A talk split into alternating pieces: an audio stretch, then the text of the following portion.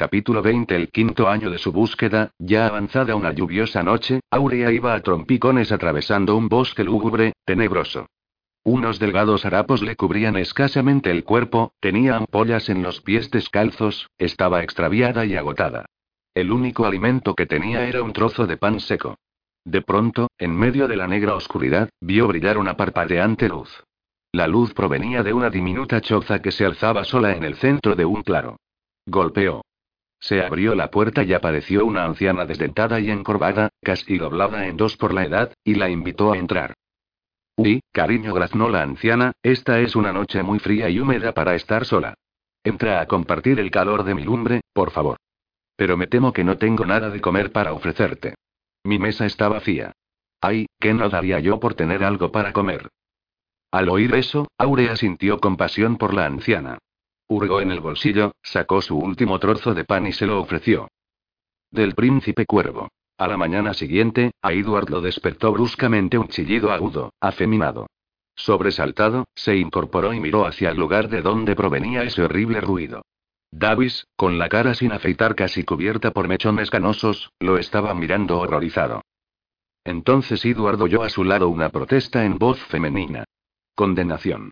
Se apresuró a cubrir a Ana con las mantas hasta más arriba de la cabeza.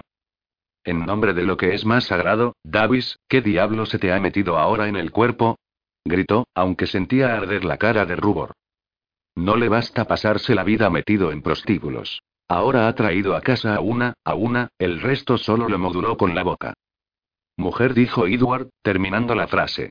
Pero no una mujer del tipo que estás pensando. Es mi novia. Las mantas comenzaron a moverse. Él colocó una mano en el borde superior, atrapando dentro a la ocupante. Novia. Puede que sea viejo, pero no estúpido. Esa no es la señorita Gerard. Bajo las mantas sonaron palabras ominosas, masculladas. Ve a buscar a la doncella para que encienda el fuego, ordenó Edward, desesperado. Pero. Ve inmediatamente. Ya era demasiado tarde. Ana había logrado salir por la parte superior de las mantas y asomó la cabeza. Tenía el pelo deliciosamente revuelto y la boca pecaminosamente hinchada. Edward sintió hincharse una parte de su anatomía. Ana y Davis se miraron, y los dos entrecerraron los ojos al mismo tiempo. Gimiendo, Edward bajó la cabeza y la hundió entre las dos manos. ¿Usted es el ayuda de cámara de Lord Swartingham? Jamás una mujer desnuda sorprendida en una situación comprometedora había hablado en tono tan remilgado.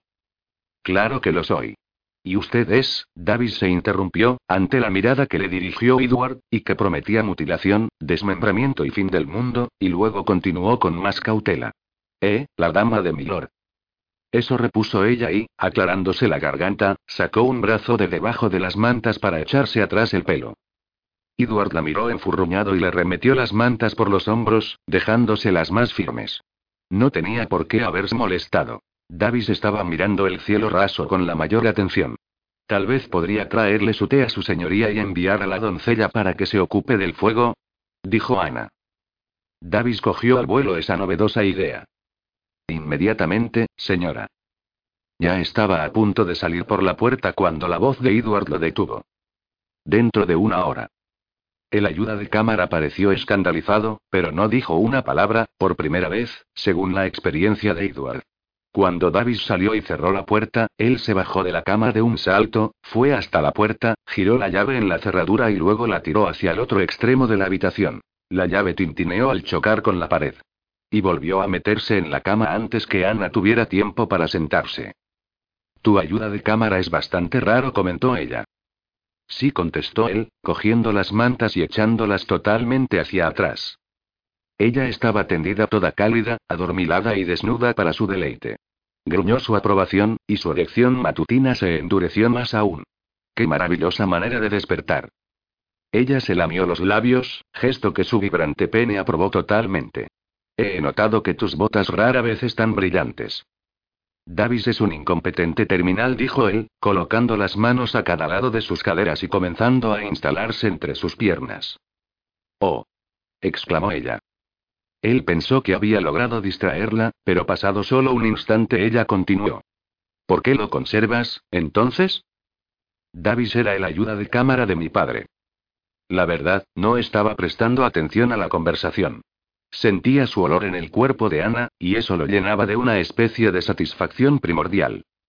Así que lo tienes por sentimentalis, Edward.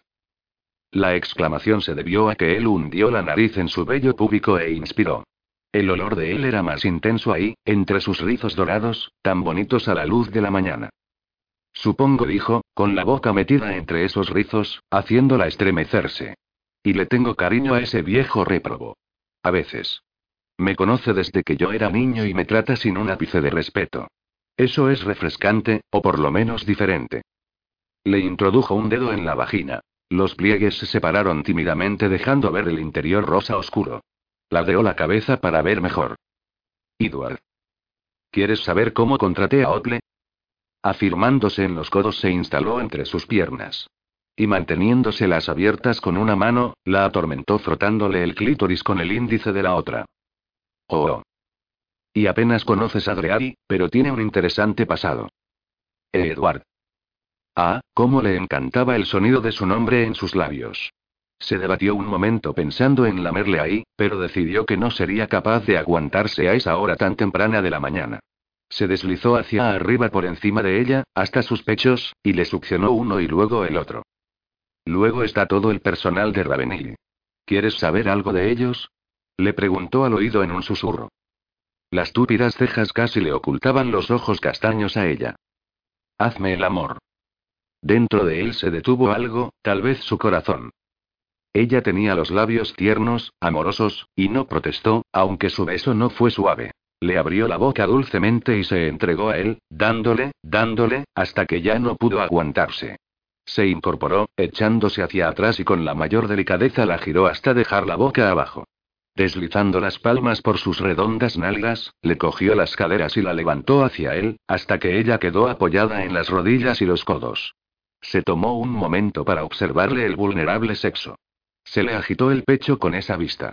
Esa era su mujer, y solo él tenía, y tendría para siempre, el privilegio de verla de esa manera. Se cogió el miembro y lo guió hacia su mojada entrada. Fue tal el placer del contacto que embistió con más fuerza de la que hubiera querido. Detuvo el movimiento, para ahogar la exclamación.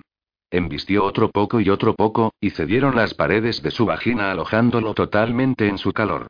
Se apretaron los músculos de la vagina alrededor de su miembro. Apretó los dientes para controlarse y no eyacular demasiado pronto. Inclinándose le deslizó la palma por la columna, desde el cuello al trasero y luego hasta el lugar de la unión. Giró la mano por ahí, palpando la abertura distendida y la base de su miembro duro introducido en ella. Ella gimió y empujó el cuerpo hacia él. Se retiró hasta dejar solo la cabeza del pene dentro. Y embistió, con tanta fuerza que a ella se le deslizó el cuerpo por la cama. Volvió a retirarse y a embestir, y así continuó, acelerando más y más los movimientos de las caderas, con la cabeza echada hacia atrás y los dientes apretados. Oyendo los gemidos y gritos de placer y excitación de Ana, le pasó la mano por debajo de la cadera, buscó el tierno botón del clítoris y se lo apretó. Comenzó a sentir las contracciones del orgasmo de ella y ya no pudo contenerse. Eyaculó a chorros, sacudido por un placer tan intenso que era casi doloroso, embistiendo y embistiendo, marcándola como suya. Ella se desplomó en la cama y él se desplomó encima, moviendo las caderas para apretarse a ella, penetrándola hasta el fondo, estremecido por las sacudidas posteriores al orgasmo. Permaneció así un momento, jadeante, y luego rodó hacia un lado, no fuera a aplastarla y ahogarla con su peso. Se quedó de espaldas, con un brazo sobre los ojos, tratando de recuperar el aliento. Mientras se le secaba el sudor en el cuerpo, reflexionó sobre la situación en que la había puesto. Ya estaba indudablemente comprometida. Había estado a punto de golpear a Davis, solo por la mirada que le dirigió a ella. Dios sabía que lo haría si alguien le dirigía algún comentario insultante, lo que sin duda ocurriría. Necesitas casarte conmigo, dijo, y enseguida hizo un mal gesto, porque la frase le salió muy brusca. Al parecer ella pensó lo mismo. Notó su brusco movimiento a su lado. ¿Qué? Él frunció el ceño. Ese no era un momento para mostrar debilidad. Te he comprometido. Debemos casarnos. Nadie lo sabe, aparte de Gavis. Y todo el personal de la casa. ¿Crees que no se han dado cuenta de que no he dormido en mi cama? Da igual. Nadie lo sabe en Little Batleford, y eso es lo que importa. Dicho eso, se bajó de la cama, hurgó en su bolso y sacó una camisola. Él arrugó más el entrecejo. No podía ser que fuera tan ingenua. ¿Cuánto crees que tardará en llegar esto a Little Batleford? Apuesto a que se sabrá antes de que volvamos.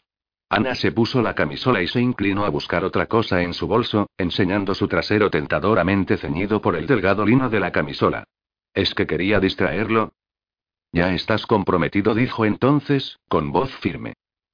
No por mucho tiempo. Ya he concertado una cita con Gerard, para mañana. Eso captó la atención de ella. ¿Qué? Edward, no hagas nada que vayas a lamentar después. No me casaré contigo. Él se sentó, impaciente. Por el amor de Dios, ¿por qué no? Ella se sentó en la cama para ponerse una media. Él vio que estaba zurcida cerca de la rodilla y eso lo enfureció más aún. No debería vestir harapos. ¿Por qué no quería casarse con él? Podría cuidar muy bien de ella. ¿Por qué no? repitió, con la voz más tranquila que pudo. Ella tragó saliva y comenzó a ponerse la otra media, alisándola con sumo cuidado en el pie, porque no quiero que te cases conmigo por un equivocado sentido del deber. Corrígeme si estoy equivocado. ¿No soy yo el hombre que te hizo el amor anoche y esta mañana? Y yo soy la mujer que te hizo el amor a ti, dijo ella. Comparto la misma responsabilidad que tú en el acto. Edward la observó, buscando las palabras, el argumento que lograra convencerla. Ella comenzó a atarse una liga. Peter se sentía muy desgraciado porque yo no me quedaba embarazada. Él esperó. Ella suspiró, sin mirarlo. Finalmente se buscó a otra mujer. Ese estúpido cabrón de mierda, pensó él. Echó atrás las mantas, se bajó de la cama y se dirigió a la ventana. ¿Estabas enamorada de él? La pregunta le supo amarga en la lengua, pero no pudo resistirse a hacerla. Ella se estaba alisando la maltrecha seda sobre las pantorrillas. Al principio, cuando estábamos recién casados. Al final no. O sea, que él pagaba por los pecados de otro hombre. Comprendo. No, no creo que puedas comprenderlo. Cogió la otra liga y se la quedó mirando. Cuando un hombre traiciona así a una mujer, le rompe algo dentro que no sé si se puede reparar. Edward continuó mirando por la ventana, intentando formar una respuesta. Su felicidad futura dependía de lo que dijera en ese momento. Ya sé que eres estéril, dijo, volviéndose hacia ella. Y me gustas tal como eres. Puedo prometerte que nunca me echaré una amante, aunque solo el tiempo demostrará mi fidelidad. Es decir, debes confiar en mí. Ana estiró la liga entre las manos. No sé si puedo. Edward se volvió nuevamente hacia la ventana para que ella no le viera la expresión. Por primera vez comprendía que tal vez no podría convencerla de casarse con él.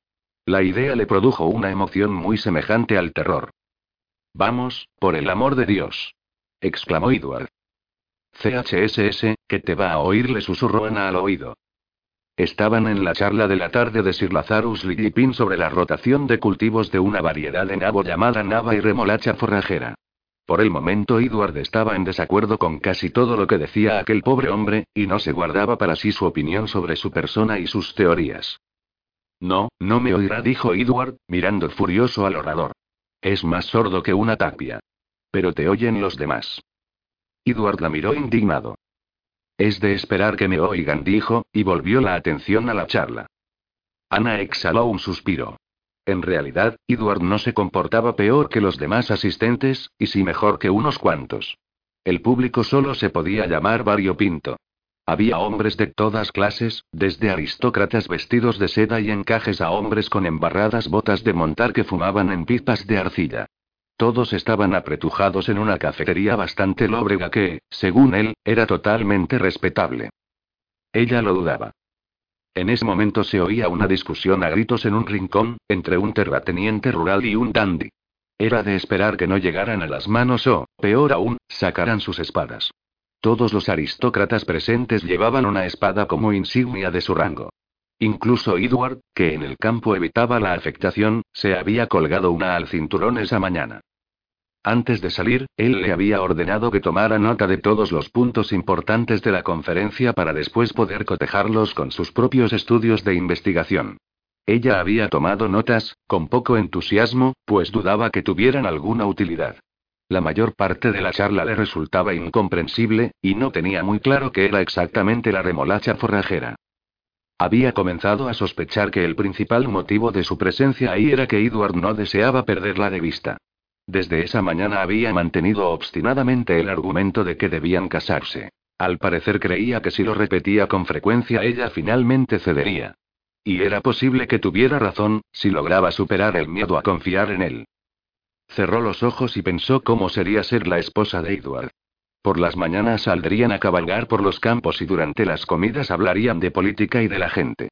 Él la llevaría a conferencias sobre temas arcanos, como la que estaban oyendo en ese momento. Y compartirían la misma cama. Todas las noches. Suspiró. El cielo. Edward soltó un fuerte bufido. No, no, no. Hasta un lunático sabe que no se debe plantar nabos después de centeno. Ana abrió los ojos. Si te cae tan mal este hombre, ¿para qué asistes a su charla? Él la miró francamente sorprendido. ¿Caerme mal Lily Es un tipo estupendo.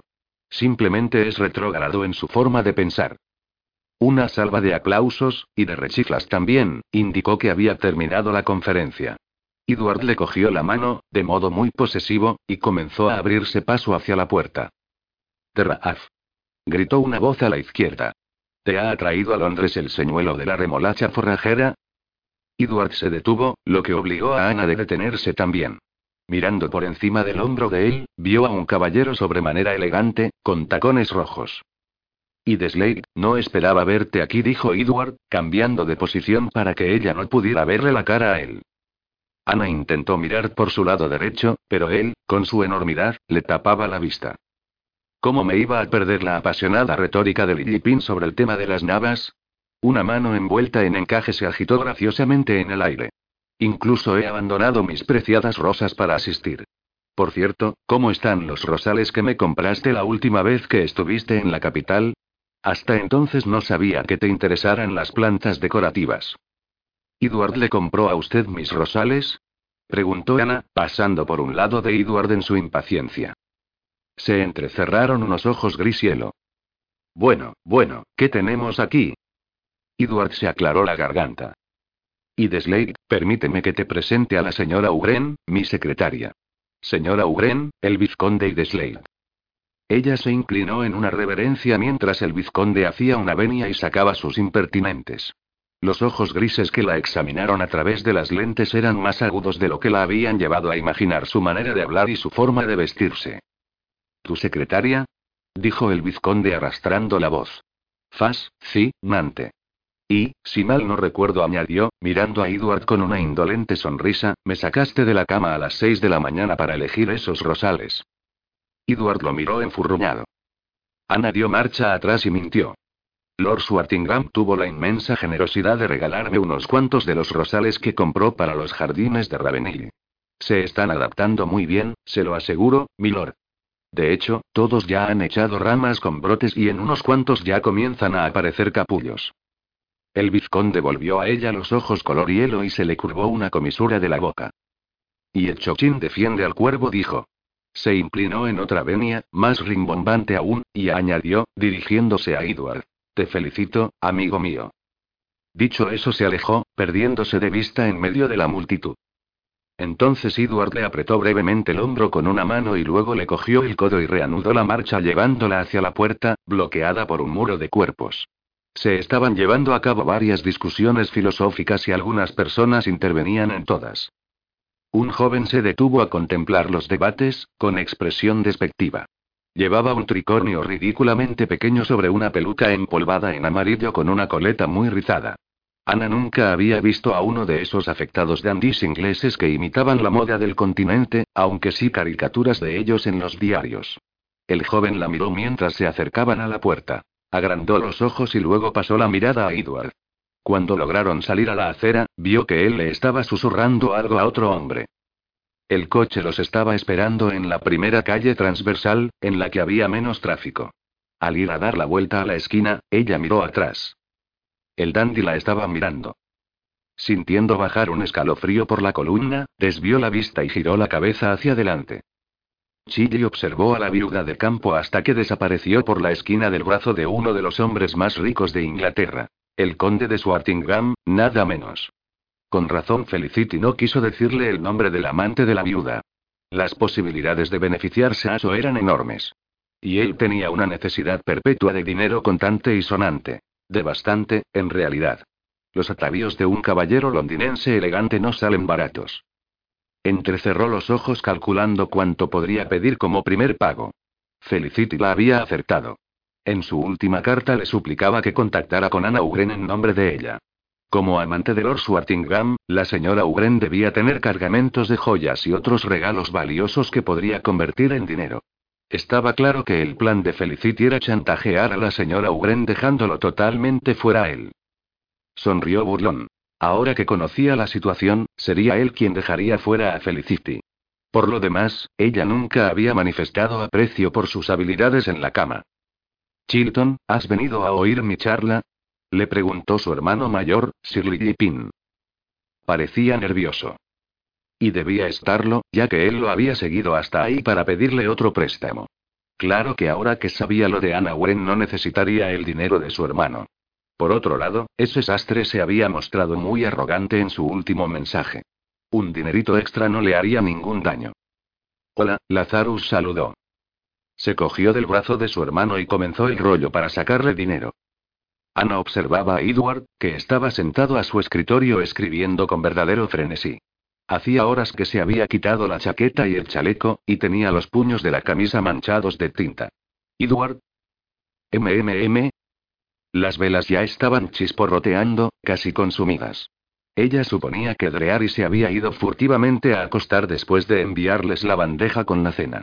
Que el mayordomo no se hubiera molestado en ordenar que pusieran la mesa del comedor para la comida decía muchísimo sobre su experiencia con su amo después de una charla del club agrario. Desde que volvieron, Edward no había parado de escribir refutaciones a la charla de Sir Lazarus. Exhaló un suspiro. Se levantó y caminó hasta el escritorio. Allí se puso a juguetear con la pañoleta de gasa que llevaba metida en el escote del vestido. Es muy tarde. ¿Sí? dijo él, sin levantar la vista. Sí. Y diciendo eso apoyó una cadera en el escritorio y se inclinó por encima del codo de él. Estoy muy cansada. La pañoleta se le soltó por un lado y le cayó sobre el pecho. Edward detuvo la mano a media frase. Giró la cabeza para mirarle la mano que tenía sobre el pecho, a solo unos dedos de la cara de él. Entonces ella deslizó el dedo anular hasta el centro del escote y lo introdujo en la hendidura entre sus pechos. ¿No crees que ya es hora de irse a la cama? Sacó el dedo, lo volvió a introducir, y así continuó. Edward se levantó tan bruscamente que casi la tiró al suelo. La cogió por la cintura y la levantó en volandas. Ana se cogió de su cuello al ladearse. Edward. Sí, cariño. Preguntó él saliendo con ella en brazos de su despacho. Los criados. Él comenzó a subir los peldaños de la escalera de dos en dos. Si crees que después de esa exhibición voy a perder el tiempo preocupándome por los criados, quiere decir que no me conoces. Llegaron al corredor de arriba. Edward pasó de largo por la puerta de la habitación de ella y se detuvo ante la puerta de la de él. La puerta dijo. Ella giró el pomo y él la abrió empujándola con el hombro. Ya dentro del dormitorio, ella vio dos macizas mesas cubiertas de libros y papeles. En el suelo había más libros apilados de cualquier manera. Él atravesó la habitación y la dejó de pie en el suelo junto a su enorme cama. Sin decir palabra, la giró y comenzó a desabotonarle el vestido. Ella retuvo el aliento, sintiéndose repentinamente tímida. Esa era la primera vez que ella iniciaba el juego sabiéndolo él. Pero no parecía repelido por su osadía. Muy lejos de eso. Sentía el decidido roce de las yemas de sus dedos en la columna a través de las capas de ropa. El vestido le quedó abierto a la altura de los hombros, él lo tiró hacia abajo y cuando ella sacó los pies la giró hacia él. Lentamente le desató los lazos de las enaguas, uno a uno, y de ahí pasó a los lazos del corsé. Se quedó ante él solo con la camisola y las medias. Con los ojos entornados, la mirada seria e intensa, le pasó el pulgar por encima del tirante de la camisola. Hermosa susurró. El tirante cayó hacia el lado y él se inclinó a besarle suavemente el hombro. Ella se estremeció, bien por la caricia o por la expresión de sus ojos, no lo supo. Ya no podía fingir que ese era solamente un acto físico entre ellos. Él tenía que percibir su emoción. Se sentía expuesta. Edward le deslizó los labios por la sensible piel y se la mordisqueó. Entonces pasó al otro hombro y el tirante también cayó. Suavemente le bajó la camisola dejando los pechos al descubierto. Los pezones ya estaban duros. Él abrió las manos y ahuecó las palmas sobre ellos, cálidas, posesivas. Miró un momento, al parecer observando el contraste entre la piel morena de sus manos y la blanquísima de ella. Se le encendió el color en los pómulos. Ella se imaginó sus pezones rosa claro asomados entre los callosos dedos de él, y se le fue la cabeza hacia atrás, como si le pesara. Él le levantó los pechos y se los apretó. Ella empujó su peso hacia sus manos. Sintió su mirada en la cara. Él terminó de bajarle la camisola, luego la levantó en brazos, la depositó en la cama, y comenzó a desvestirse a toda prisa. Ella lo observó hasta que él terminó y se acostó a su lado. Entonces le deslizó la mano por el vientre desnudo. Ella levantó los brazos para abrazarlo, pero él le cogió suavemente las muñecas y se las colocó a cada lado de la cabeza. Se echó encima de ella y deslizó el cuerpo hacia abajo hasta que la cabeza le quedó a nivel del vientre.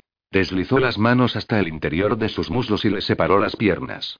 Hay una cosa que siempre he deseado hacer con una mujer, dijo entonces, con voz de terciopelo negro. ¿Qué quería decir?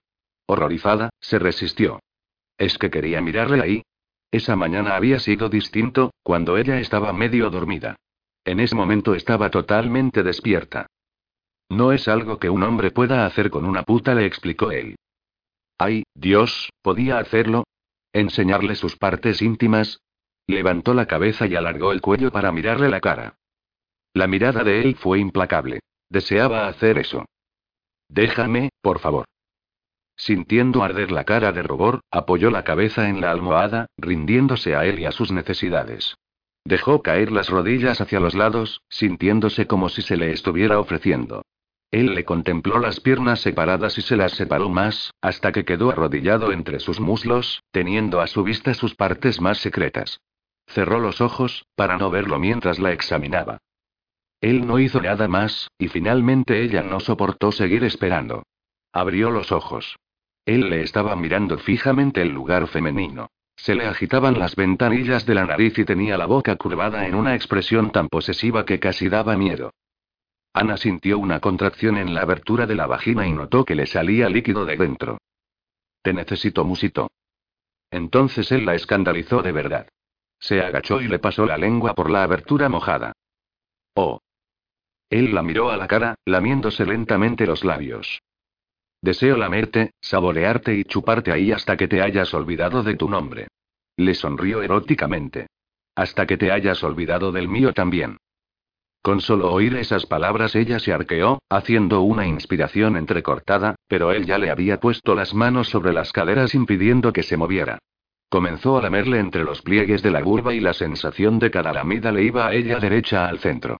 Le encontró el clítoris y se lo lamió. Y ella lo olvidó todo. Le salió un largo y ronco gemido por entre los labios y apretó la almohada con los puños a ambos lados de la cabeza, retorciéndola. Movió las caderas para apartarse, pero él estaba resuelto a conseguir su objetivo. Continuó lamiéndole el clítoris hasta que ella vio estrellitas y desvergonzadamente le acercó más la pelvis a la cara. Entonces él le cogió el clítoris entre los labios y se lo succionó suavemente. Edward gritó, sin poder contenerse, inundada por una ola de placer y excitación que le llegó hasta los dedos de los pies. Antes que tuviera tiempo de abrir los ojos, él ya estaba encima de ella, penetrándola. Estremeciéndose, se aferró a él, arqueándose para corresponder a las embestidas de su pene dentro de su muy sensibilizada cavidad. Y sintió nuevamente la ola, llevándola y elevándola sin parar sobre su cresta, hacia el orgasmo. Abrió más los temblorosos muslos, apretando la pelvis más y más a él. Él reaccionó pasando los brazos por debajo de sus rodillas y empujándole las piernas hacia los hombros. Estaba todo lo abierta que podía estar, expuesta y sujeta, mientras él le hacía el amor. Mientras ella tomaba todo lo que él tenía para dar. ¡Oh! gritó él. El grito le salió de los labios en un estallido, con un sonido gutural. Le temblaba todo el enorme y endurecido cuerpo, apretándose a ella. Ana cerró los ojos y solo vio diminutos arco iris, mientras él continuaba enterrando el duro miembro en su blanda cavidad una y otra y otra vez. Ahogó un grito de placer, deseando que ese momento no acabara jamás, ese momento en que estaban unidos a la perfección, en cuerpo y alma. Entonces él se desplomó sobre ella, con el pecho agitado por fuertes resuellos, y ella le acarició las nalgas, con los ojos todavía cerrados, tratando de hacer durar esa intimidad. Ah, cómo deseaba a ese hombre. Deseaba tenerlo así abrazado al día siguiente y al otro y todos los días de los siguientes 50 años. Deseaba despertar a su lado cada mañana. Deseaba que la voz de él fuera la última que oyera cada noche antes de dormirse. Entonces Edward se movió y rodó hasta quedar de espaldas. Ella sintió el roce del aire frío sobre su piel mojada. El delgado y fuerte brazo de él la envolvió y la acercó a su cuerpo. Tengo una cosa para ti, dijo. Ella sintió el peso de algo en el pecho y lo cogió. Era el príncipe cuervo. Apretando fuertemente los ojos para contener las lágrimas, acarició la tapa de tafilete rojo y palpó con los dedos las suaves hendiduras de la hoja estampada. Pero, Edward, este libro era de tu hermana, ¿verdad? Él asintió. Y ahora es tuyo. Pero. CHSS. Quiero que sea tuyo. La besó con tanta ternura que ella sintió el corazón repleto, a rebosar de emoción. ¿Cómo podía seguir negando su amor por ese hombre? Creo que. CHSS, cariño. Hablaremos mañana por la mañana, musitó él con voz ronca. Suspirando, Ana se acurrucó apretada a él, aspirando su fuerte aroma masculino. No se había sentido tan dichosamente feliz desde hacía años. Tal vez nunca se había sentido así. La mañana llegaría pronto. Capítulo 21 Aurea y la anciana se repartieron el trozo de pan y lo comieron sentadas junto al fuego del pequeño hogar. Cuando Aurea estaba tragando el último bocado, se abrió la puerta y entró un hombre alto y huesudo. El viento cerró de un golpe la puerta después que él entró. ¿Cómo te va, madre? dijo, saludando a la anciana. Volvió a abrirse la puerta y entró un hombre con los pelos de punta, como los vilanos del diente de león. Buenas noches tengas, madre dijo. Entonces entraron otros dos hombres, sus espaldas azotadas por el viento. Uno era alto y bronceado, el otro gordo y de mejillas rubicundas. Hola, madre saludaron al unísono. Los cuatro hombres se sentaron junto al fuego, y mientras lo hacían, se agitaron las llamas y el polvo giró como un remolino alrededor de sus pies. La anciana miró a Aurea sonriendo, enseñándole las encías sin dientes. ¿Ya has adivinado quién soy? le preguntó. Ellos son los cuatro vientos y yo soy su madre. Del príncipe cuervo. A la mañana siguiente Ana estaba soñando con un bebé de ojos negros cuando la despertó el sonido de una risueña voz masculina en su oído. Nunca había visto a nadie dormir tan profundamente. Los labios le acariciaron desde el lóbulo de la oreja hasta la mandíbula. Sonriendo se acurrucó para apretarse más a su cálido cuerpo y descubrió que no estaba ahí. Desconcertada, abrió los ojos, y lo vio de pie junto a la cama, ya vestido. ¿Qué? Él le puso un dedo en la boca para impedirle hablar. CHSS. Voy a ir a ver a Gerard. Volveré tan pronto como me sea posible. Entonces haremos planes. Se inclinó a besarla y a ella se le desperdigaron los pensamientos. No dejes mi cama y salió antes de que ella pudiera contestar. Suspirando, se dio la vuelta y continuó durmiendo. Cuando despertó, una criada estaba descorriendo las cortinas. La chica la miró mientras se estaba desperezando. Ah, está despierta, señora. Le he traído té con panecillos frescos. Ana le dio las gracias y se sentó para coger la bandeja. Vio un papel doblado junto a la tetera. ¿Qué es esto? La criada se acercó a mirarlo. No lo sé, señora, seguro. Un chico vino a dejarlo y dijo que era para la señora de la casa. Acto seguido la criada hizo su reverencia y se marchó. Ana se sirvió té en la taza y cogió la nota. Estaba algo sucia, pero la habían sellado con cera, aunque no se veía ni nombre ni dirección. La abrió con el cuchillo para la mantequilla y se llevó la taza a los labios mientras leía la primera línea. Bajó la taza golpeando el platillo. Era una misiva de chantaje. Continuó leyendo el horrible mensaje. El autor la había visto en la gruta de Afrodita y sabía que se había encontrado con Edward ahí. Con palabras groseras amenazaba con decírselo a la familia Gerard, añadiendo que ella podía impedir ese desastre acudiendo al salón de la gruta de Afrodita esa noche a las nueve en punto. Debía llevar cien libras ocultas en un manguito. Dejó a un lado la misiva y se quedó contemplando el té que se estaba enfriando y sus moribundos sueños. Solo un momento antes había visto muy cerca la felicidad. Casi la tuvo en la mano, casi sostuvo sus alas agitadas. Y de pronto se escapó y echó a volar, dejándola con la palma vacía, sosteniendo solamente aire. Una lágrima le rodó por la mejilla y cayó en la bandeja con el desayuno. Aún en el caso de que tuviera 100 libras, que no las tenía, ¿qué impediría al chantajista volver a exigirle una suma igual? ¿Y otra? ¿Y otra? Incluso podría elevar el precio de su silencio. Si se convertía en la condesa de Swartingham sería un blanco de primera clase. Y no cambiaba nada que Edward estuviera en ese mismo momento rompiendo el compromiso con la señorita Gerard. Ella quedaría igualmente deshonrada si el resto de la sociedad se enteraba de sus visitas a la gruta de Afrodita. Y peor aún, Edward insistiría en casarse con ella de todos modos, a pesar del escándalo. Sería la causa de su deshonra y un desastre para él y para su apellido. El apellido que significaba tanto para él. De ninguna manera podía hacerle eso. Solo le quedaba una salida. Marcharse de Londres y dejar a Edward. Inmediatamente, antes que él volviera. No se le ocurría ninguna otra manera de protegerlo.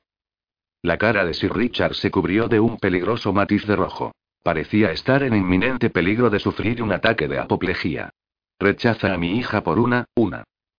Viuda de Little Batleford terminó Edward, antes que el hombre encontrara un epíteto menos apropiado para Ana. Sí, señor.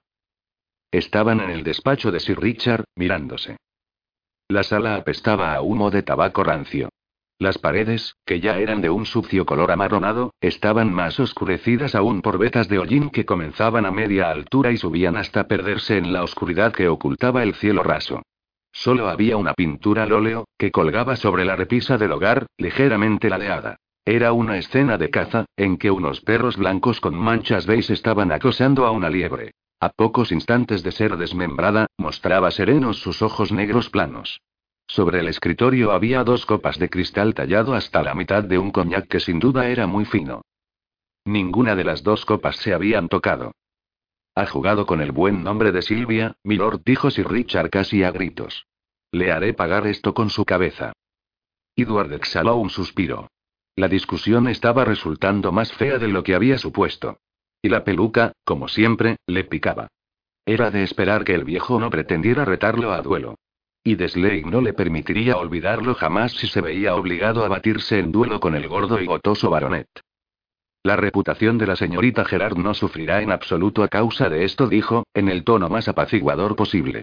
Declararemos que fue ella la que me rechazó a mí.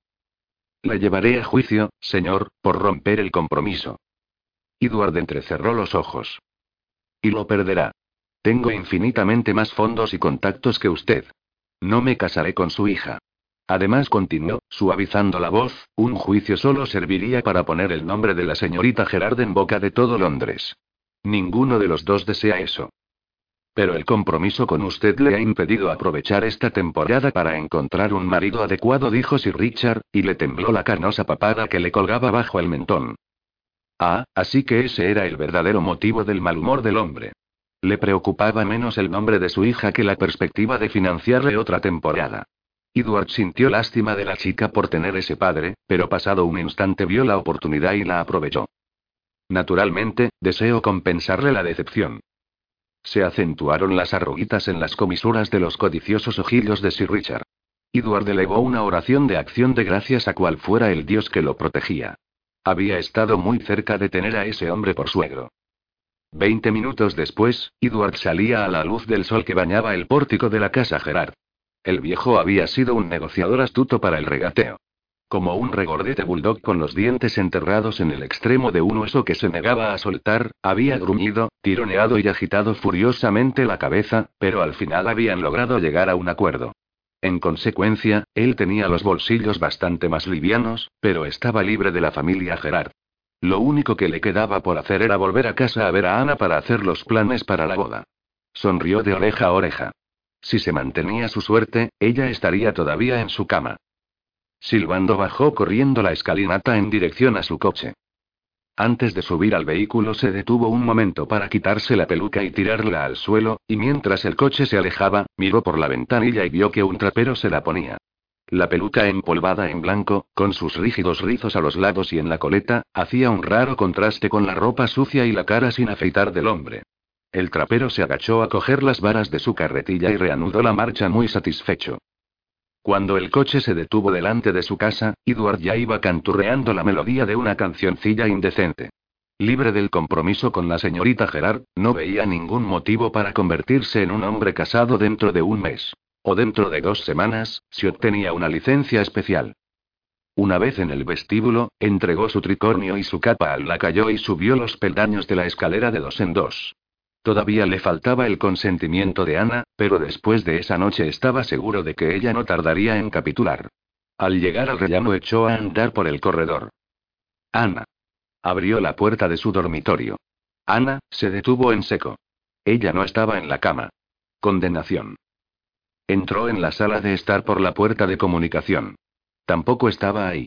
Exhaló un suspiro, exasperado. Volviendo a su dormitorio, fue hasta la puerta, asomó la cabeza y llamó a Adreari con un grito. Después comenzó a pasearse por la habitación. ¿Dónde podía estar? La cama estaba hecha, las cortinas descorridas. Se había apagado el fuego del hogar. Debía de haber salido de la habitación hacía un buen rato. Vio el libro rojo de Elizabeth sobre la cómoda. Encima había una hoja de papel doblada. Acababa de alargar la mano para cogerla cuando entró Dreary en la habitación. Milord. ¿Dónde está la señora Ugren? Cogió el papel doblado. Por un lado estaba escrito su nombre, con letra de Ana. ¿La señora Ugren? Los lacayos me informaron que salió de la casa alrededor de las diez. Sí, pero, ¿a dónde fue, hombre? preguntó, desplegando el papel y comenzando a leer. Solo sé eso, milord. ¿No dijo dónde? La voz del mayordomo se convirtió en un zumbido de fondo mientras Edward iba comprendiendo las palabras escritas en la nota. Lo siento mucho, debo marcharme, tuya siempre, Ana Milord. Se ha marchado. Milord. Lo había dejado. ¿Se siente mal, Milord? Se ha marchado, musitó Edward. Treari continuó hablando y luego debió marcharse porque, pasado un rato, Edward descubrió que estaba solo. Se sentó en el sillón junto al fuego apagado, solo. Pero claro, hasta hacía muy poco, a eso era lo que estaba más acostumbrado. A estar solo. La diligencia crujió y saltó al pasar por un bache del camino. ¡Ay! exclamó Fanny, friccionándose el codo, que se había golpeado con la portezuela. El coche de Lord Swartingham tiene mejores ballestas, seguro. Ana manifestó su acuerdo con un murmullo, pero en realidad no le importaba. Debería estar haciendo planes. Debía decidir a dónde ir cuando llegaran a Little Butler. Debía pensar en cómo reunir un poco de dinero. Pero le resultaba tremendamente difícil pensar, y más aún hacer planes. Era muchísimo más fácil mirar por la ventanilla y dejar que la diligencia la llevara donde fuera. Sentado frente a ellas roncaba el único otro ocupante de la diligencia, un hombrecillo flaco con una peluca gris caída sobre una ceja. Ya estaba durmiendo cuando ellas subieron a la diligencia en Londres para comenzar el viaje, y no se había despertado ni una sola vez, a pesar de las sacudidas del vehículo y las frecuentes paradas. A juzgar por el olor que emanaba de él, una fuerte mezcla de gin, vómito y cuerpo sin lavar, no despertaría ni que sonaran las trompetas anunciando la segunda venida. Y no es que a ella le importara mucho si despertaba o no.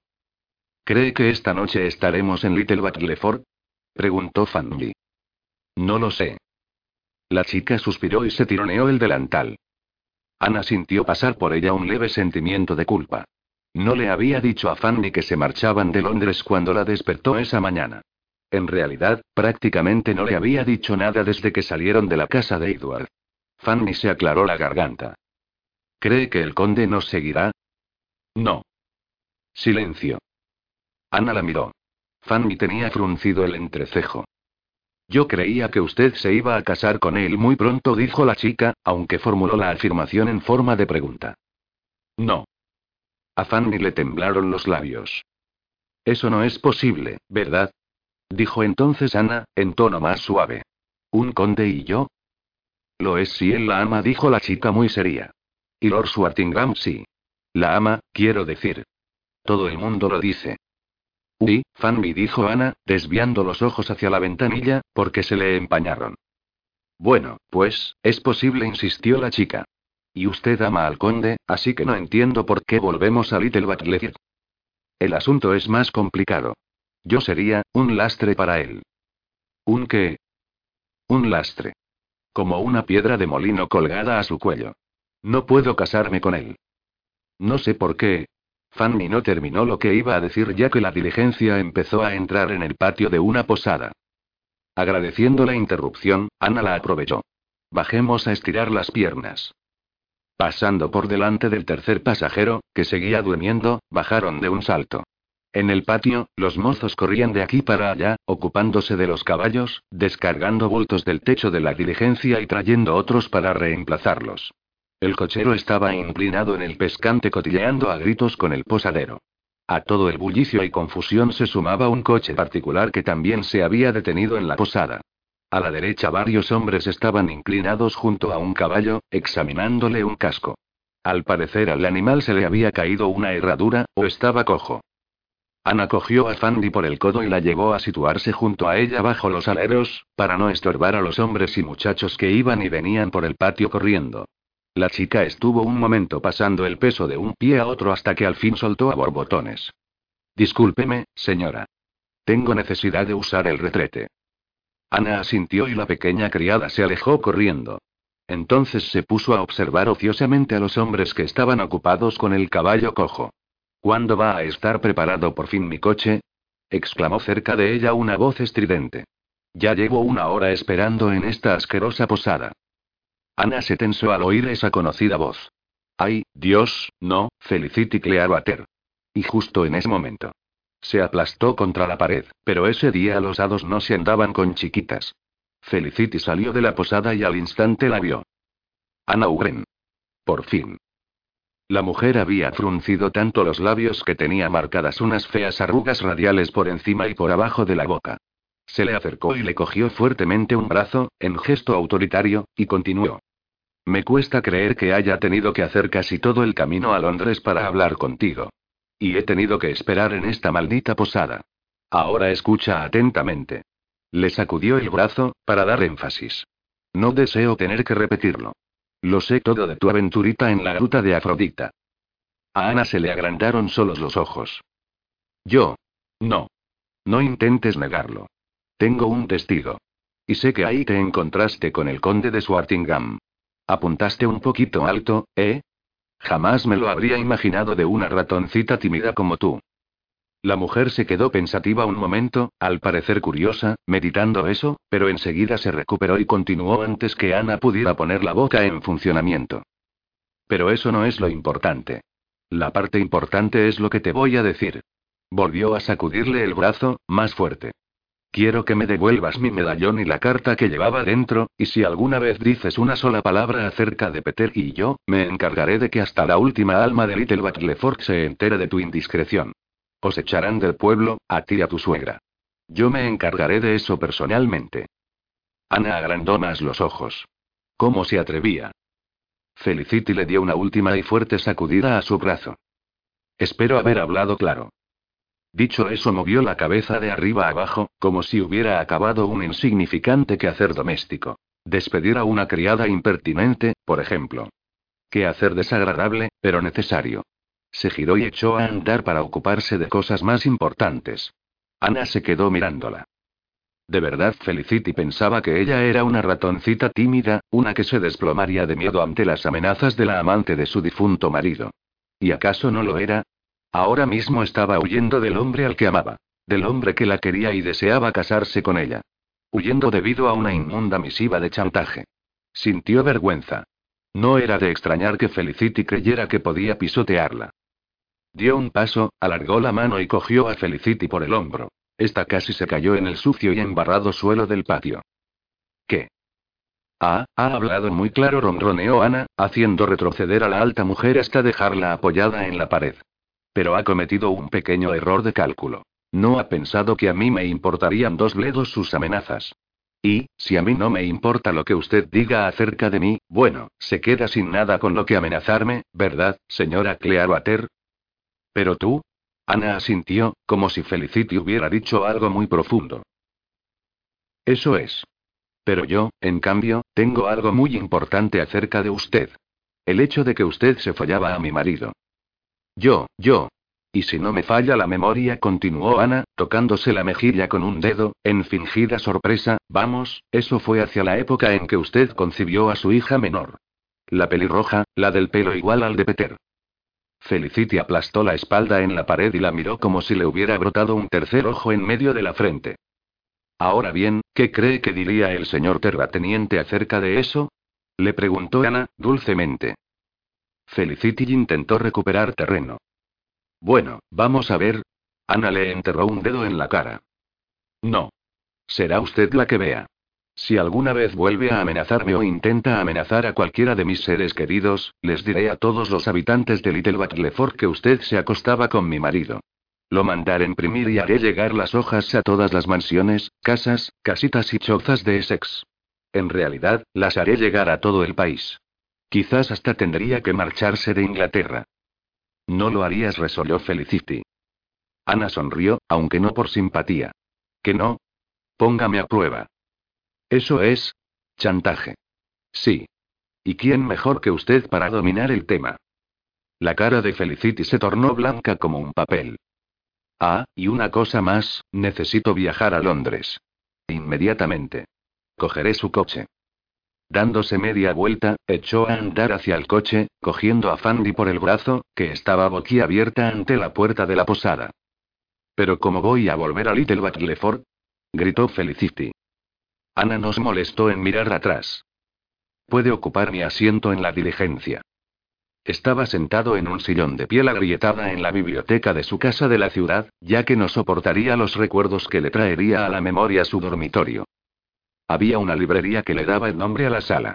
Polvorientos libros religiosos llenaban los estantes, alineados como tumbas en un campo santo, todos sin tocar desde hacía varias generaciones. La única ventana tenía unas cortinas de terciopelo azul, corridas hacia un lado por un cordón dorado que ya había perdido su brillo. Por ella veía el contorno oscuro del techo de la casa de al lado. Momentos antes la luz roja del sol poniente perfilaba las siluetas de las muchas chimeneas sobre el techo. Pero ahora, ya se había hecho de noche afuera. La sala estaba fría porque se había apagado el fuego del hogar. En algún momento, no sabía cuándo, había entrado una criada para volver a encender el fuego, pero él le ordenó que se marchara. Desde entonces nadie había vuelto a molestarlo. De tanto en tanto oía murmullos de voces en el vestíbulo, pero no les hacía caso. No estaba leyendo. No estaba escribiendo. No estaba bebiendo. Estaba simplemente sentado, con el libro en el regazo, pensando, mirando al vacío, mientras lo envolvía la noche como en una tumba. Hog le había metido el hocico en la mano una o dos veces, pero puesto que él tampoco le hizo caso, al final el perro renunció y se echó a un lado. ¿Sería por las marcas de la viruela? ¿O por su mal genio? ¿Acaso no había disfrutado cuando le hizo el amor? ¿Es que él estaba demasiado absorto en su trabajo? ¿O simplemente no lo amaba? Solo podía ser eso. Tan poca cosa y sin embargo lo era todo. Si a ella no le importaba su título, su riqueza, buen Dios. Su amor, no tenía nada más que ofrecerle. ¿Qué la había impulsado a marcharse? Esa era una pregunta que no lograba contestar. Una pregunta que no podía dejar de hacerse. Lo envolvía, lo consumía, se había convertido en lo único que importaba. Porque sin ella, no había nada. Su vida se extendía ante él en tonos grises, fantasmales. Solo. Estaba solo, sin nadie que le tocara el alma como se la tocaba Ana. Sin la compleción que le daba ella. Solo se había dado cuenta de eso después que ella se marchó. Había un inmenso agujero en su ser sin ella. ¿Podría un hombre vivir con ese vacío dentro de él? Pasado un rato sintió vagamente un alboroto de voces fuertes en el vestíbulo. Las voces se acercaron. Se abrió la puerta de la biblioteca y apareció Ideslade. Ah, esto sí que es un buen cuadro, dijo el vizconde, cerrando la puerta. Dejó la vela que traía sobre una mesa y su capa y su sombrero en una silla. Un hombre fuerte, inteligente, abatido por una mujer. Edward no se movió, ni siquiera giró la cabeza para mirar al intruso. Simón, vete. Me iría, muchacho, si no tuviera conciencia. La voz de Idesley resonó extrañamente en la sala. Pero resulta que tengo, conciencia, quiero decir. Condenada molestia. El vizconde fue a arrodillarse junto al hogar frío y comenzó a amontonar trocitos de yesca. Edward frunció un poco el ceño. ¿Quién te ha enviado? Y Deslake se acercó el cubo con el carbón. Tu anciano ayuda de cámara. Davis se llama. Estaba preocupado por la señora Ugren. Parece que le ha tomado cariño, más o menos como un polluelo impresionado por un cisne. Puede que haya estado preocupado por ti también, pero eso es difícil saberlo. No logro entender por qué sigues manteniendo a esa criatura. Edward no contestó. Y Desley apiló delicadamente los carbones alrededor de la yesca. Era raro ver al refinado vizconde haciendo un trabajo tan sucio. A Edward ni se le habría ocurrido que supiera encender un fuego. ¿Cuál es el plan, entonces? preguntó Idesley, mirándolo por encima del hombro. ¿Continuar sentado aquí hasta que te congeles? Eso es un poco pasivo, ¿no? Simón, por el amor de Dios, vete y déjame en paz. No, Edward. Por el amor de Dios, y por ti, me quedaré. Frotó el pedernal con el acero, saltó la chispa, pero la yesca no prendió. Se ha marchado. ¿Qué quieres que haga? Pedirle disculpas. Comprarle un collar de esmeraldas. O no, en el caso de esta dama, cómprale más rosales. Cayó una chispa, prendió la yesca y una llamita comenzó a lamer los carbones. Haz cualquier cosa, hombre, pero no quedarte sentado aquí. Edward se movió, por primera vez, y el movimiento fue incómodo para sus músculos inmóviles tanto tiempo. Ella no me desea. Bueno, eso es una falsedad absoluta, dijo Idesley, incorporándose y sacando un pañuelo del bolsillo. La vi contigo, recuerda, en la charla de Lily Pin. La dama está enamorada de ti, aunque solo Dios sabe por qué. Se limpió las manos con el pañuelo, dejándolo negro, se quedó un momento mirando el estropeado cuadrado de seda y luego lo arrojó a las llamas. Edward giró la cabeza hacia el otro lado. Entonces, ¿por qué me ha dejado? masculló. Y Deslake se encogió de hombros. ¿Qué hombre conoce la mente de una mujer? Yo no, desde luego. Tal vez dijiste algo que la ofendió, casi seguro que la ofendiste, en realidad. O igual ella le tomó una repentina aversión a Londres. O se metió la mano en el bolsillo de la chaqueta y sacó un papel cogido entre dos dedos, podrían haberla chantajeado. Edward se enderezó bruscamente y cogió el papel. ¿Qué? ¿Qué quieres de? Se le cortó la voz, leyendo la maldita misiva. Alguien había amenazado a Ana. A su Ana. Levantó la vista. ¿Dónde diablos encontraste esto? Y Desley le enseñó las palmas abiertas. Davis otra vez. Me lo dio en el vestíbulo. Al parecer lo encontró en la rejilla del hogar de tu dormitorio. Ese maldito hijo de puta. exclamó Edward, arrugando el papel hasta convertirlo en una bola, y arrojándolo al fuego. ¿Quién es este hombre? No tengo ni idea. Pero debe de frecuentar la gruta de Afrodita para saber tanto. Santo Dios. Edward se levantó de un salto y metió los brazos en la chaqueta. Cuando acabe con él no podrá visitar ni a una puta barata. Le arrancaré los cojones. Y después iré a buscar a Ana. ¿Cómo se atrevió a no decirme que alguien la amenazaba? Se interrumpió, asaltado por un repentino pensamiento, y se giró a mirar a Iresley. ¿Por qué no me diste esa carta inmediatamente? El vizconde volvió a encogerse de hombros, imperturbable. El chantajista no estará en la gruta de Afrodita hasta las nueve. Sacó un cortaplumas del bolsillo y comenzó a limpiarse la uña del pulgar. Ahora son solo las siete y media. No le veo mucho sentido a precipitar las cosas. Tal vez podríamos comer algo antes. Si no fueras tan útil de vez en cuando, gruñó Edward, ya te habría estrangulado. Y Desley guardó la navaja y cogió su capa. Ah, sin duda. Pero sería agradable llevar por lo menos un poco de pan y queso en el coche. Edward lo miró enfurruñado. Tú no vienes conmigo. El vizconde se arregló el tricornio mirándose en el espejo del lado de la puerta. Pues, me temo que sí. Y Harry también viene. Está esperando en el vestíbulo. ¿Por qué? Porque, mi querido amigo, esta es una de aquellas ocasiones en que podemos ser útiles.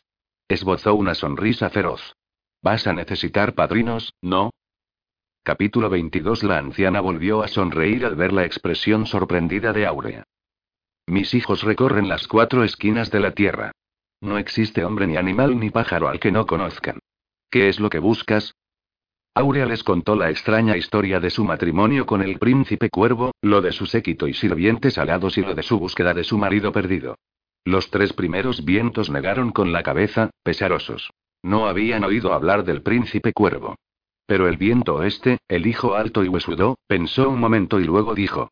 Hace un tiempo, una pequeña alcaudón me contó una extraña historia. Me dijo que hay un castillo en medio de unas nubes en el que los pájaros hablan con voces humanas. Si quieres, te llevaré allí.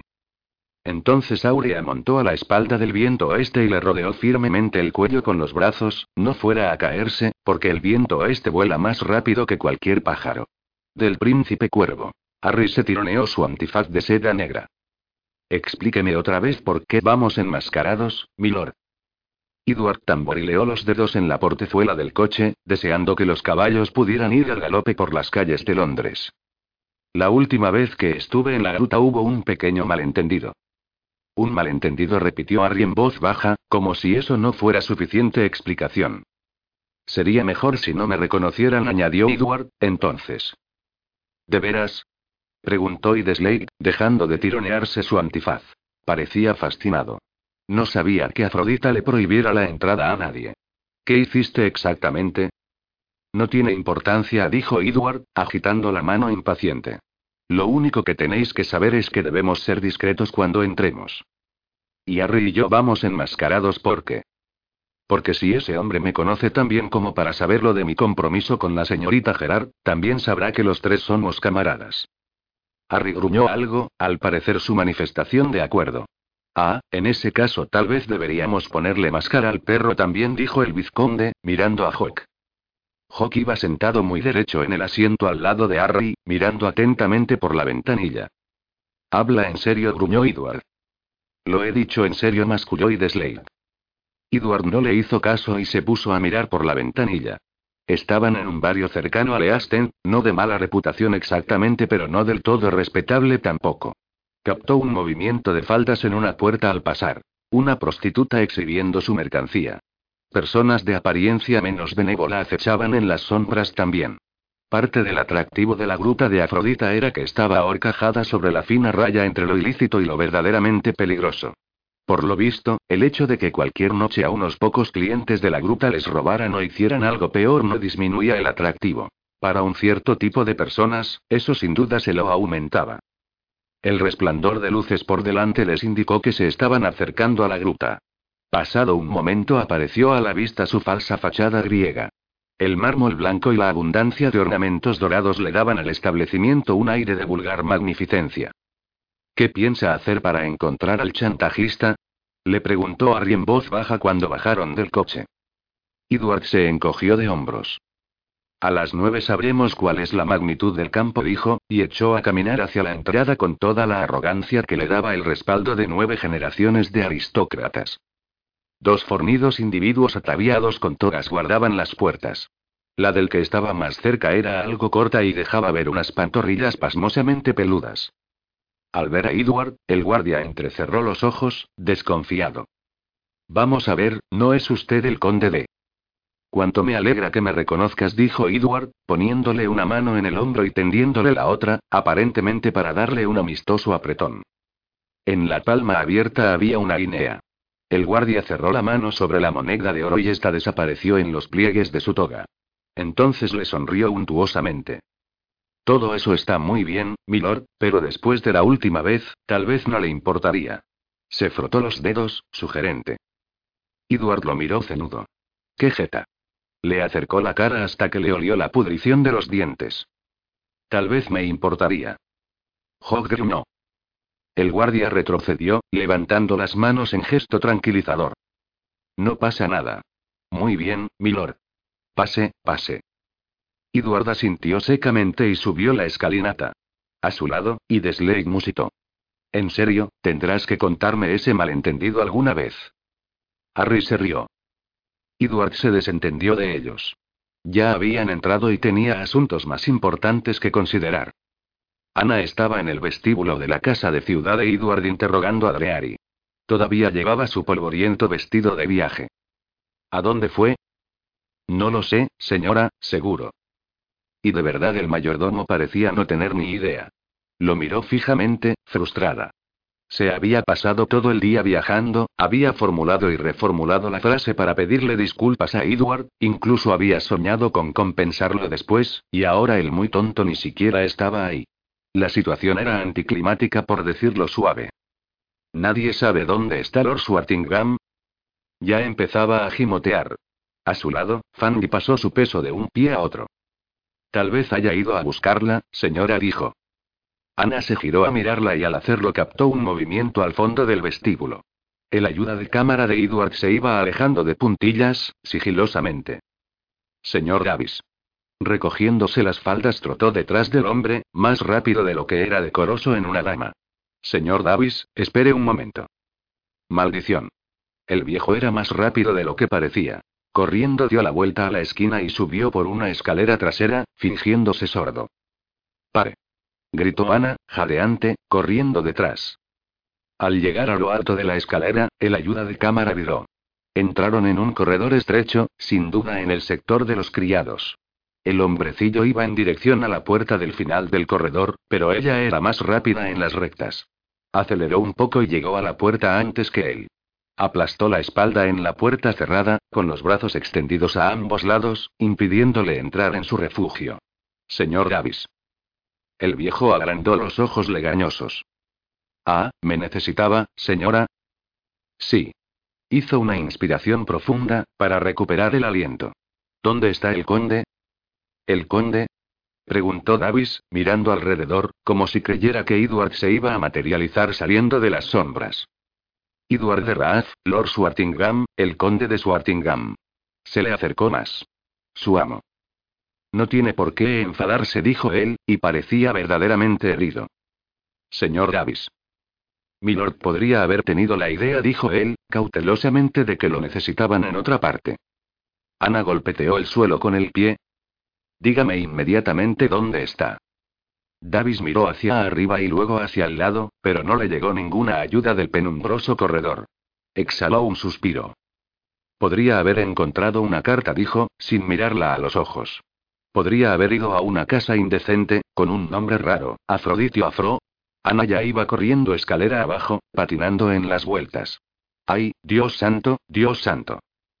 Si Edward había encontrado la carta de chantaje, si había ido a enfrentarse con el chantajista, estaba claro que el chantajista no tenía ningún sentido del honor, y seguro que era peligroso. ¿Qué haría cuando lo arrinconara? Edward no se enfrentaría con un hombre así él solo, ¿no? Gimió. Ah, sí que lo haría. Si le ocurría algo, la culpa sería de ella. Atravesó corriendo el vestíbulo, hizo a un lado a Adriari, que seguía ahí, indeciso, y abrió la puerta. Señora.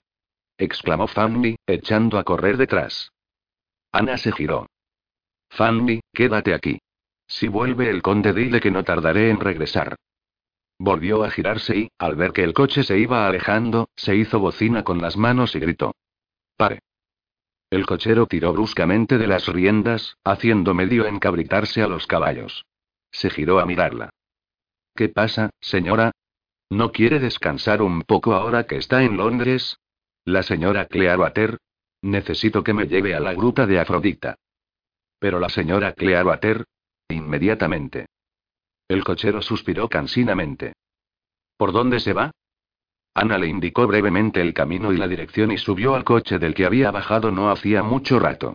Se cogió de las correas de cuero y rezó. Dios mío, querido, que llegue a tiempo.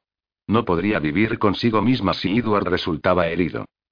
El trayecto fue horroroso por lo interminable, pero finalmente el coche se detuvo, ella bajó y subió corriendo la larga escalinata de mármol.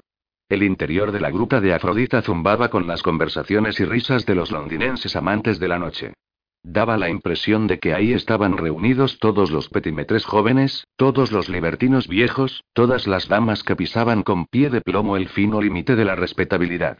Eran las nueve menos cuarto y la muchedumbre estaba desinhibida, achispada y rondando la borrachera. Se arrebujó más la capa. Hacía calor en la casa, y olía a cera quemada, cuerpos sin lavar y bebidas alcohólicas. De todos modos, se dejó puesta la capa, como una delgada barrera entre ella y la multitud. Una vez que miró hacia arriba vio a sonrientes cúpidos pintados en el cielo raso. Estaban descorriendo una cortina semitransparente dejando ver a una Afrodita voluptuosamente sonrosada rodeada por, bueno, eso era una orgía. Le pareció que Afrodita le hacía un guiño malicioso. Se apresuró a desviar la mirada y continuó su búsqueda. Su plan era sencillo. Encontrar al chantajista y alejarlo de la gruta antes que lo encontrara Edward. El problema era que no sabía quién era. En realidad ni siquiera sabía si era un hombre. Nerviosa, también se mantuvo vigilante por si veía a Edward. Si lo encontraba antes que apareciera el chantajista, tal vez le sería posible convencerlo de marcharse. Aunque en realidad le costaba muchísimo imaginárselo hurtándole el cuerpo a una pelea, incluso a una que podría perder. Entró en el salón principal. Ahí vio a parejas repantigadas en sofás y a numerosos jóvenes dandís recorriéndolo en busca de diversión para la noche. Al instante comprendió que sería prudente mantenerse en movimiento, así que continuó caminando, paseándose por la sala. Ahí continuaba el tema clásico, con diversas escenas de Zeus seduciendo a jovencitas. La de Europa y el toro era particularmente gráfica. Le dije que trajera un manguito, le espetó una voz malhumorada a su lado, interrumpiendo sus pensamientos. Por fin. No voy a pagar ese ridículo precio, dijo. El chantajista no pareció asustarse. Era más joven de lo que había imaginado, y tenía un conocido mentón hundido. Lo miró ceñuda. Usted es el dandy ridículo que estaba en la charla. El hombre se irritó. ¿Dónde está mi dinero? Ya se lo he dicho, no voy a pagar. El conde está aquí, y lo que de verdad le conviene es marcharse de inmediato, antes que él lo encuentre. Pero el dinero. Ana golpeó el suelo con el pie, exasperada. Escuche, bobo idiota, no llevo dinero, y de verdad debe, una enorme masa peluda saltó desde atrás de ella. Sonó un grito y un horroroso y ronco grudido. El chantajista estaba de espaldas en el suelo, con el cuerpo casi tapado por Hawk. El animal tenía erizado el lomo y continuaba su amenazador gruñido, con los colmillos a solo unos dedos de los ojos del hombre. Una mujer chilló. No lo sueltes, Hawk dijo Edward, avanzando. Chillililipin. Debería haberlo supuesto. Seguro que estuviste en la charla de tu hermano mayor ayer. Maldición, Suartingam, quítame a este animal de encima. ¿Qué te puede importar una fur?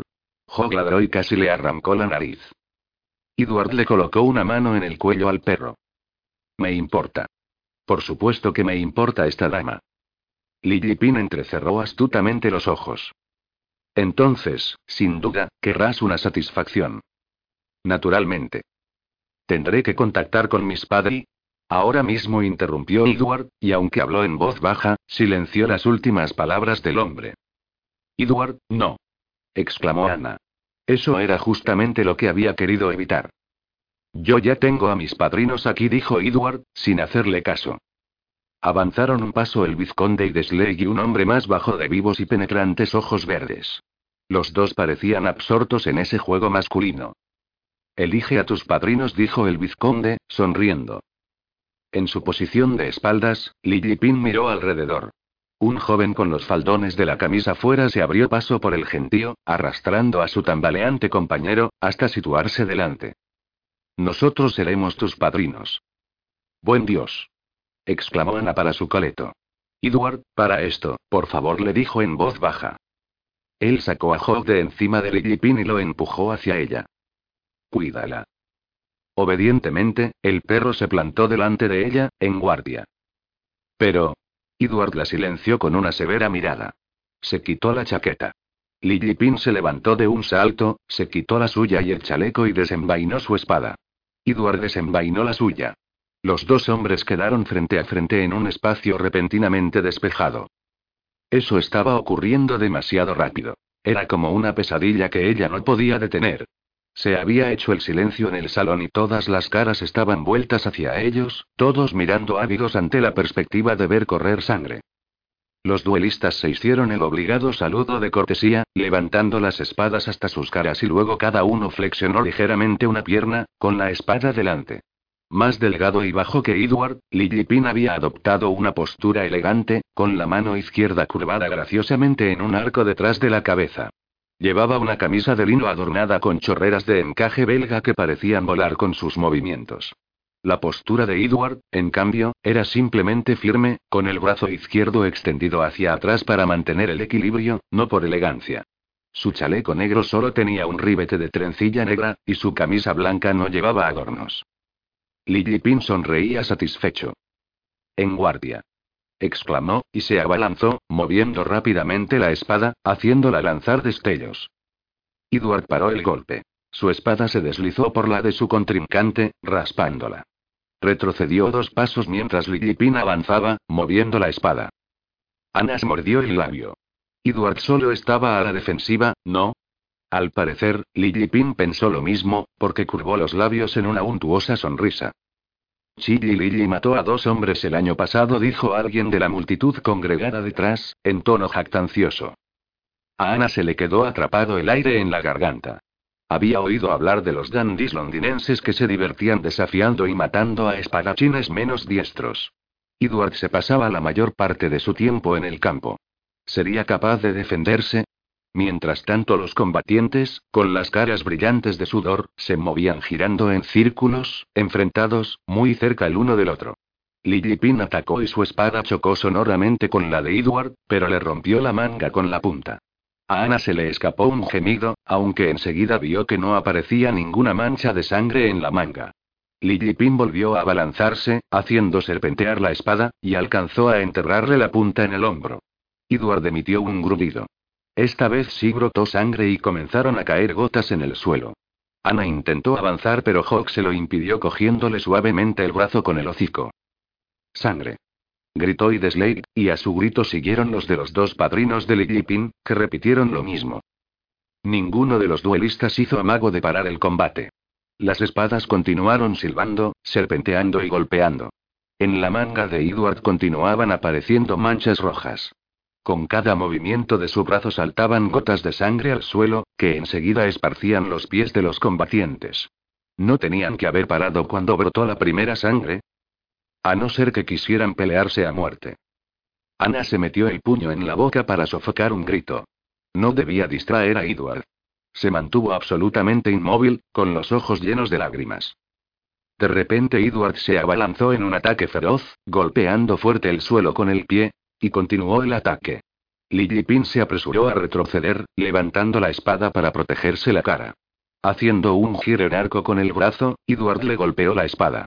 Lily Pin chilló de dolor, su espada salió volando, cayó y se deslizó por el suelo con gran ruido. Edward se quedó quieto, con la punta de la espada tocándole la base de la garganta. El joven estaba jadeante, sujetándose con la mano izquierda a la derecha herida. Puede que hayas ganado por pura suerte, su Artingham resolló, pero no puedes impedirme que hable una vez que me marche de este. Edward soltó la espada y le enterró el puño en la cara. Lily Pin se tambaleó hacia atrás y con los brazos abiertos cayó de espaldas al suelo y se quedó inmóvil, inconsciente. Pues sí que puedo impedírtelo, masculló Edward, agitando la mano derecha. Ana sintió un largo suspiro de pesar a su espalda. Entonces avanzó el vizconde y de Slade pasando por su lado. Sabía que al final recurrirías a los puños, dijo. Me batí a duelo con él primero, contestó Edward, ofendido. El hombre de los ojos verdes avanzó por el otro lado de Ana y en silencio se agachó a recoger la espada de Edward. He ganado, dijo Edward. De manera lamentable, dijo el vizconde, sonriendo burlón. ¿Habrías preferido que él me ganara? No, pero en un mundo perfecto, ganaría siempre la forma clásica. Este no es un mundo perfecto, gracias a Dios. Ana ya no pudo soportarlo. Idiota. exclamó, golpeándole el pecho. Entonces recordó la herida en el hombro y se apresuró a romperle la manga ensangrentada. Cariño, dijo Edward, imperturbable, ¿qué?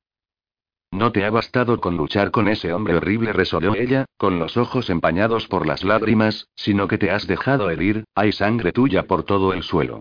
Terminó de romper la manga y casi se mareó al ver la terrible herida que le estropeaba su hermoso hombro. Y ahora es posible que te mueras. Sollozando le aplicó su pañuelo, lastimosamente pequeño e inútil, sobre la herida. Ana, cariño, tranquila, dijo él, intentando abrazarla. Ella le apartó los brazos. ¿Y para qué? ¿Qué valor tenía batirte en duelo con ese hombre horrible? Tú musitó él dulcemente, y a ella se le quedó atrapado el aire a medio sollozo. Tú vales todo para mí, cualquier cosa. Incluso morirme desangrado en un burdel. Ana se atragantó y no pudo decir nada. Él le acarició tiernamente la mejilla. te necesito. Te lo dije, pero parece que tú no me creíste. Hizo una inspiración, y le brillaron los ojos. No vuelvas a dejarme nunca más, Ana. La próxima vez no sobreviviré. Deseo que te cases conmigo, pero si no puedes. Se le cortó la voz y tragó saliva. A ella se le volvieron a llenar los ojos de lágrimas. Simplemente no me dejes, terminó él, en un susurro. Oh no, Edward. Se le escapó un suspiro cuando él le enmarcó la cara con las manos manchadas de sangre y la besó tiernamente. Te amo, susurró con voz ronca con los labios sobre los de ella. Alguien de la muchedumbre gritó una alegre viva y otros muchos rechiflaron. Ana oyó las voces como si vinieran de muy lejos. Entonces alguien se aclaró la garganta, muy cerca. Edward levantó la cabeza, aunque mantuvo los ojos fijos en la cara de ella. ¿No ves que estoy ocupado, y Desley? Ah, desde luego, todos los presentes en la gruta ven muy bien lo ocupado que estás, Terraz dijo el vizconde, sarcástico. Entonces Edward miró y pareció percatarse de que estaban ante un numeroso público. Muy bien, dijo, ceñudo. Necesito llevar a Ana a casa y ocuparme de esto. Miró hacia el lado por encima del hombro e hizo un gesto hacia el inconsciente de Lipin, al que en ese momento le caía la baba. ¿Puedes encargarte tú de esto? El vizconde frunció los labios en un gesto de repugnancia. Supongo que no tengo más remedio. Tiene que haber algún barco que zarpe hacia un lugar exótico esta noche. No te importa, Harry, ¿verdad? El hombre de ojos verdes sonrió de oreja a oreja. Navegar le hará la mar de bien a este gamberro. Diciendo eso cogió a Lillipin por los pies. El vizconde y Desley lo cogió por debajo de las axilas, no con mucha suavidad, y entre los dos lo levantaron. Felicitaciones, dijo Harry, haciéndole una venia a Ana. Sí, felicitaciones, Terraz, dijo el vizconde arrastrando la voz al pasar por su lado. ¿Puedo esperar ser merecedor de una invitación a las inminentes nupcias? Edward grunó. Riendo, el vizconde se alejó sosteniendo la mitad del hombre inconsciente. Al instante Edward cerró la mano en el brazo de Ana y comenzó a llevarla por en medio del gentío. Solo entonces ella vio a Afrodita, que estaba delante de un grupo, observando. Al verla se quedó boquiabierta. La madama era más baja en una cabeza de la que había visto en la otra ocasión, y en los agujeros de su máscara dorada se veían unos ojos verdes de gata. Llevaba el pelo empolvado con polvo dorado. Sabía que te perdonaría, le dijo Afrodita en un ronroneo cuando ella pasó por su lado. Después exclamó en voz alta dirigiéndose a la multitud. La casa invita a todo el mundo a bebida gratis, en celebración del amor. El rugido de entusiasmo que soltó la multitud continuaba cuando Ana y Edward bajaron corriendo la escalinata y subieron en el coche que los esperaba. Edward golpeó el techo y se dejó caer entre los cojines. No le había soltado el brazo ni un segundo y, ya sentado, la sentó en su regazo, le cubrió la boca con la suya y aprovechó que ella tenía los labios entreabiertos para introducir la lengua. Pasados varios minutos, ella pudo respirar. Él interrumpió el beso, pero solo para darle una serie de suaves mordiscos en el labio inferior. ¿Te casarás conmigo? musitó, con la boca tan cerca que ella sintió como si le hubiera susurrado el aire que emanaba de su cuerpo. Las lágrimas volvieron a empañar los ojos de Ana. Es que te quiero mucho, mucho, Edward musitó, con la voz rota. ¿Y si nunca tenemos familia? Él le enmarcó la cara entre las manos. Tú eres mi familia. Si no tenemos hijos, será una decepción, pero si no te tengo a ti, será mi aniquilación. Te amo, te quiero, te necesito. Confía en mí, por favor, lo suficiente para ser mi esposa. Sí. Edward ya le estaba mordisqueando y dejándole una estela de besos por el cuello, por lo que la palabra no le salió muy clara, así que la repitió, porque decirla era importante. Sí. Epílogo El viento oeste voló con Aurea hasta un castillo posado en las nubes alrededor del cual giraban los pájaros. Cuando ella bajó de su espalda, un cuervo gigantesco se posó a su lado y se convirtió en el príncipe Níger. Me has encontrado, Aurea, mi amor. exclamó. Mientras el príncipe hablaba, los pájaros fueron bajando del cielo y uno a uno fueron transformándose nuevamente en hombres y mujeres. Se elevó un fuerte grito de júbilo entre los fieles acompañantes del príncipe.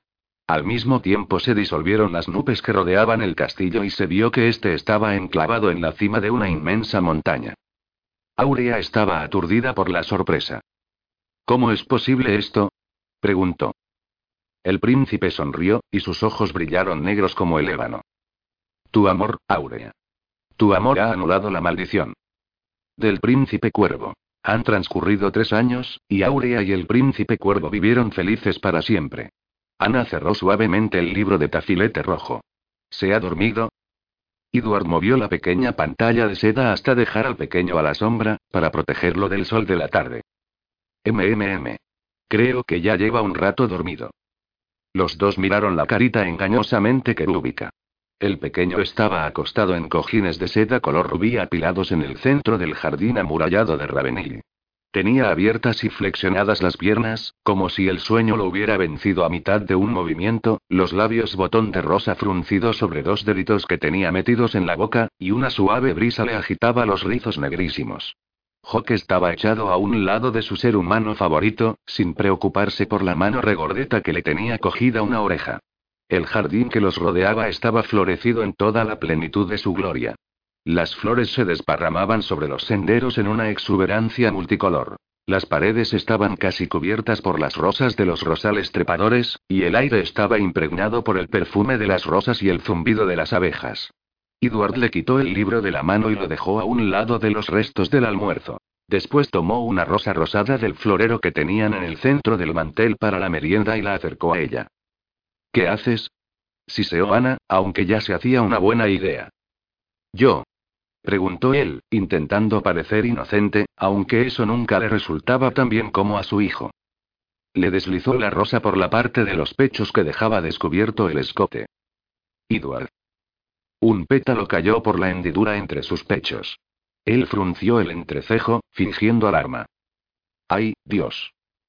Introdujo los largos dedos por entre sus pechos, buscando el pétalo, y al mismo tiempo bajándole el corpiño. En su ineficaz búsqueda del pétalo, le rozó una y otra vez los pezones. Ella trató de apartarle la mano, aunque no con mucho empeño. Para. Me haces cosquillas. Él le apretó un pezón entre dos dedos y ella chilló. Él frunció el ceño, muy serio. CHSS, que vas a despertar a Samuel. El corpiño bajó hasta dejarle los pechos al aire. Tienes que estar muy callada. Pero madre Wren. Fue a ver cómo le va a Fanny en su nuevo empleo en el otro condado. Le sopló los pechos desnudos. No volverá antes de la cena. Le cogió un pezón con la boca. Ana retuvo el aliento. Creo que estoy embarazada otra vez. Él levantó la cabeza y la miró con los negros ojos brillantes. ¿Te importaría tener otro hijo tan pronto? Me encantaría, repuso ella, y suspiró feliz. Edward se tomó la noticia de su segundo embarazo mucho mejor que la del primero. Aquella vez, desde el momento en que le dijo que estaba embarazada, había estado tremendamente preocupado. Al principio ella hacía todo lo posible por tranquilizarlo hasta que al final se resignó a que él no se recuperaría mientras ella no hubiera dado a luz al bebé sin ningún problema. Y, sí, él estuvo sentado, pálido, a un lado de la cama durante toda la labor del parto. A la señora Stucker le bastó echarle una mirada para ordenar que le trajeran un cognac, que él se negó a probar. Cinco horas después, nacía Samuel Ethan de vizconde Error, el bebé más hermoso de la historia de la humanidad, en opinión de ella. Entonces Edward se bebió un tercio de la botella de cognac antes de subirse a la enorme cama a envolver en sus brazos a su mujer y a su hijo recién nacido.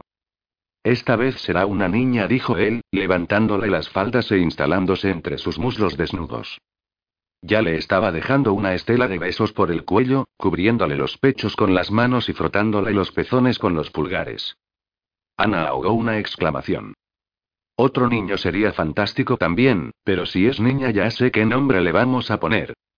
¿Cuál? Él le estaba mordisqueando la oreja, y ella sentía la presión de su miembro erecto en la entrepierna.